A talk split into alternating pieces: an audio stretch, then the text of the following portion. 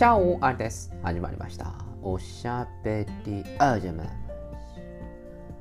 今日はコメントシリーズやります。今回も皆さんたくさんのコメントありがとうございます。早速参りましょう。ラジオネーム、まゆさんいつもコメントありがとう。ありさんこんばんは、こんばんは。学校の給食問題。確かに謎ですよね。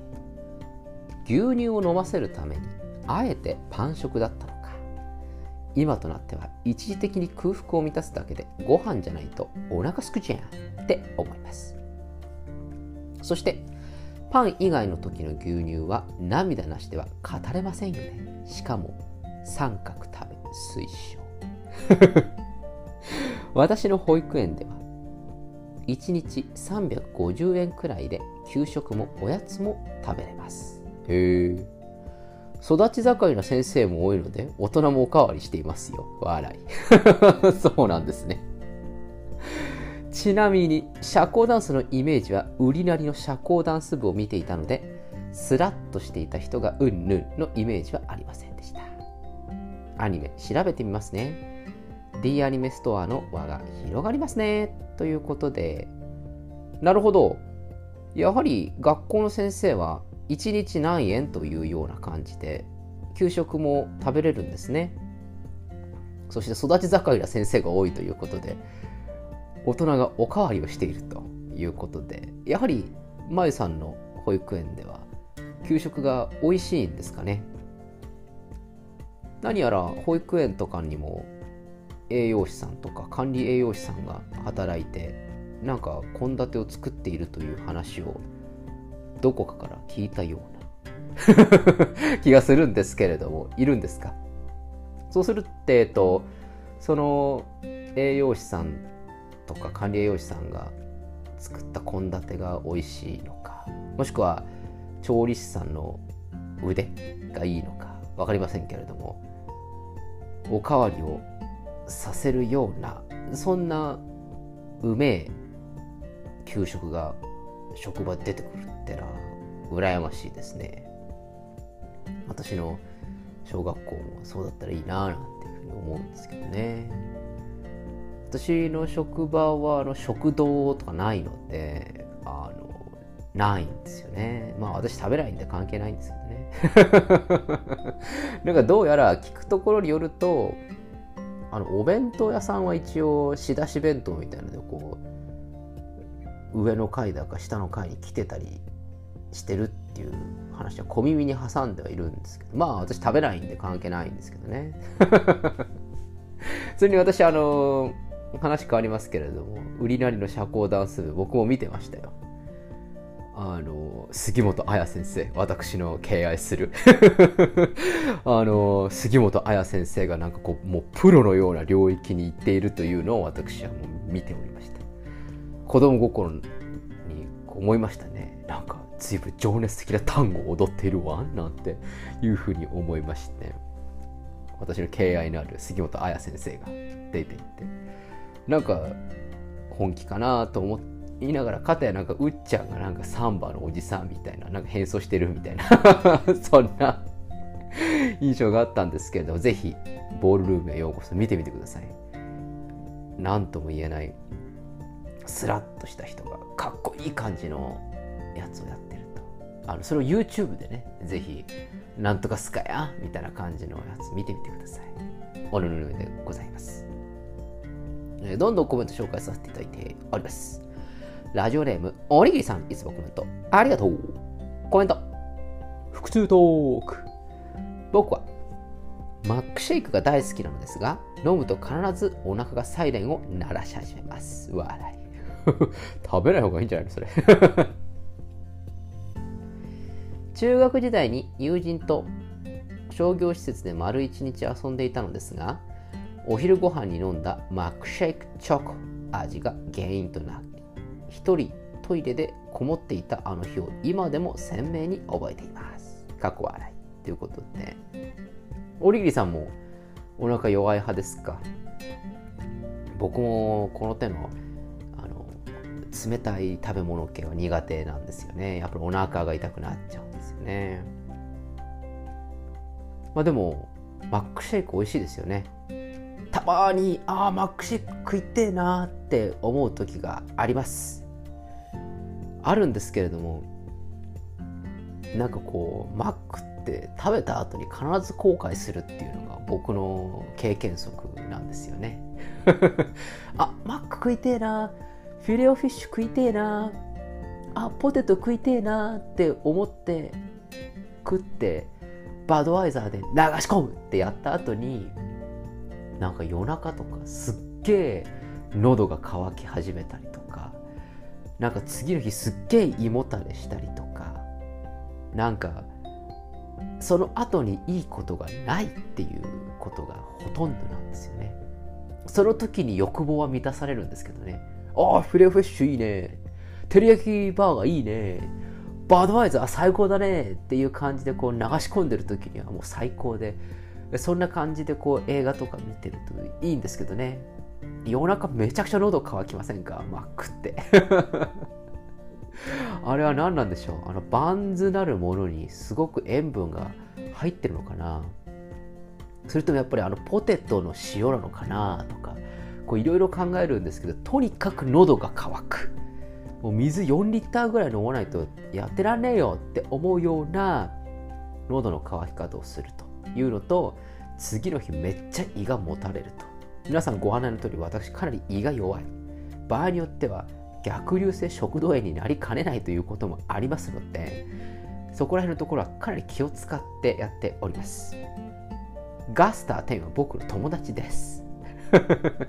そんな感じなのでマックが食いたいなって思う時が年に1回か2回あるんですけれども本当に食いたいなって思う時じゃないと我慢するようにしています。次の日来ちゃうんでね。皆さんあまあでもおにぎりさんはまだまだ若いからいけるのかしら。どんどんコメント紹介させていただいております。ラジオネームまたまたおにぎりさんいつもコメントありがとう。コメント新卒くんとあるシェフの微笑ましいやりとりを聞いていてほっこりしています。ありがとう。自分の新卒時代を思い出してしみじみとする日々です。シェフの新卒時代のエピソードも聞きたいです。ということで。あのもうすごく今仲いいですよ。あの2人で新幹線で出張とか行ったりしてますけれども。ずっとだべってますもん。食ったらね話をずっとだべってますもん。仕事の話しろよとかってちょっと思うんですけどあの僕は思ってないんですけどあっちは思ってるかもしれませんけれども。あの僕と新卒君ともう一人っていう風になってる時にはダバーってるかあの仕事の話をするようにしてるんですけど僕と新卒君の2人になった時にはすっげえ食ったらね話してます。ねあのネットフリックスであれ見たみたいな 感じの話とか。え何何々君何？大学の時になんかサークルとかやってたの？みたいな。あ飲みさ飲みさだったの？みたいな。なんかそういうくだらん話をしてます。で今度あのほらみんなでこうワクチンとかなったらもう行っちゃおうよ。ねちょっと2人であの上司の悪口言いながらちょっと行っちゃおうよ。みたいな感じであの誘ってます。あの社交辞令かどうかは知りませんけれどもあぜひお願いしますって言ってくれるんで僕はとっても嬉しいです。そして私の新卒時代の物語シリーズですか？えー、尖ってましたね。非 常に尖ってました。謙虚の毛の字もありませんでした。はい。あの、学ぶ姿勢？あの、あるんですけれども、あの、絶対俺が一番仕事ができるっていう自信ですね。あの、傲慢さですね。もう傲慢の塊でしたよ、私は。はい。そんな感じで、もう、全てにおいてもう俺がやるともう背伸びしまくるみたいな全然いろんなところに迷惑かけるってうそういうやつでした。まあでもいいんだよねみたいな。結局最後なんとかなりゃいいんだからさみたいな。責任も取れないのに傲慢な新卒社員。嫌ですよね。これが今ではだいぶ丸くなりました。ええ。あのまあ痛い目にたくさん会いましてね。あ傲慢じゃダメなんだなとかね。学ばねえといけねえんだなっていうようなくさんの失敗をしてたくさんのお叱りを受け そしてあのだんだん学んでいき2年目3年目ってなってってやっとあいけねえなって。23年経たねえと分かんねえんだっていうのはちょっとまたここミソなんですけどね。それで見てってあ俺は一人相撲をしてたんだなと。なんかこう自分でやってる感があるけどああいけねえなっていう風な感じになってやっぱりこうもっとちゃんとしなきゃいけないよねって思ってそれで転職しました。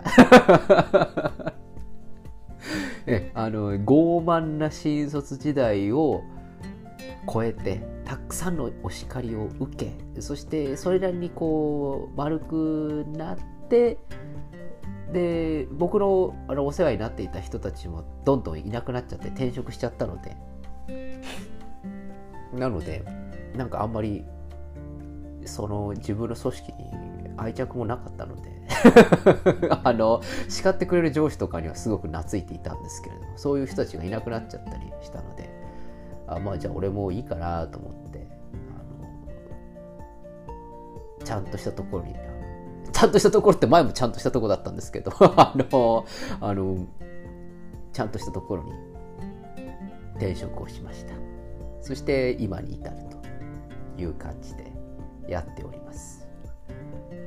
まあまあ転職をしてからもうかれこれ何年も経ってますけれどもしてよかったなっていうふうに思いますね。あの頃あの会社に行ってそれでまたどんどん駆け上がっていくっていう道も多分あったんだろうなと思うんですけれども。こっちはこっちでもう全然畑が違うという感じでございまして本当に畑が違うというものなんですけれども。もっともあのやってる仕事はまあ似たり寄ったりという感じではあるんですけれども。似たり寄ったりじゃないですね。全然違う仕事してますね。めっちゃキャリアチェンジしてますけど。まあまあまあ。やって転職しなきゃよかったなっていうふうに言う人もいるんでしょうけれど私はどっちかっていうと転職はしてよかったなっていうふうに思っています。もう一回ぐらいしよっかなって実は思ってるんです。ここだけの話。えー、周りから「えー、するの?」とかって絶対に言われそうなのであの口が裂けても言ってないんですけどあのすっごい仲のいいあの同期には言ってるんですけどね あの再来年あたりちょっと俺いなくなろうかなって思ってるんだよねみたいなことは言っとるんですけどでも再来年また東京とかに戻れるんだったらしなくてもいいかなとかなんかいろいろぐちぐちぐちぐち酒を飲みながら言ってるんですけどね。言ってるんですけどもう一回ぐらい30半ばもしくは40代に入る手前ぐらいでもう一声やってみたいななんてちょっと思ったりしています。か社内政治にこうなんていうんですか社内政治にこうずっとそれだけに集中して自分の出世を虎視眈々と狙うあのダメな社員になり下がるか。自分の仕事で成長しようというそういうあの気持ちがあまりこう見受けられない良くない傾向ですね。でもちゃんと仕事は仕事でしてるんだぞ。全然あの畑違いの業務4月からやってるんだぞ。すっごい大変なんだぞ。と言いながらまあ新卒君たちとかそれから周りの上司とかにもいろいろ支えられながらやっています。なんだかんだ30代前半になってくるとまあそれなりの立場にはなっていないのが残念なんですけれども。だんだん叱ってくれなかったり注意をしてくれなかったりするようなそういう環境になってくるんだろうななんていうふうにこう周りを見ているので私は比較的いろいろ指摘を指摘をしてくださいというふうに言ってですねあの注意を受けるようにしています。全く知らない業務であるということもありますしやっぱり人間というのは注意とか指摘をされなくなったらおしまいとまでは言いませんけれどもそこからはもう一人で成長をしなきゃいけないという意味ではすごくタフな生き方をしなきゃいけないんじゃないかななんて思うので僕はもう少し人に甘えて成長していきたいなと思うので上司とか先輩とかにはあと後輩とかにもあの指摘をしてもらうようにしております。あの僕基本的にメンタル強いんであの結構言ってもらって大丈夫ですって強がって言ってます。あのメンタル弱くはないですけどそんなに強くもないのであの、まあ、どっちでもないっていうところなんですけど、まあ、でもそういうふうに言っといた方が相手も指摘とか注意とかしやすいかなと思って、まあ、注意されるようなことすんなよっていうのが前提にあるんですけどね。まあまあそんな感じで私も今のびのびという感じでやっております。皆さんも4月から新しい仕事をされてる方。それから9月に人事異動される方とかいらっしゃるやもしれませんけれども。そんな時心機一転頑張ってやっていってもらいたいなというふうに思います、えー、コメントシリーズなのになぜか僕の抱負になっていると いうような感じでございます。えー、まだまだコメントがあるので、コメントシリーズの続きはまた明日やっていきたいと思います。それでは今日はこの辺でお開き。おやすみなさいかおはようございます。また明日お会いしましょう。アディオス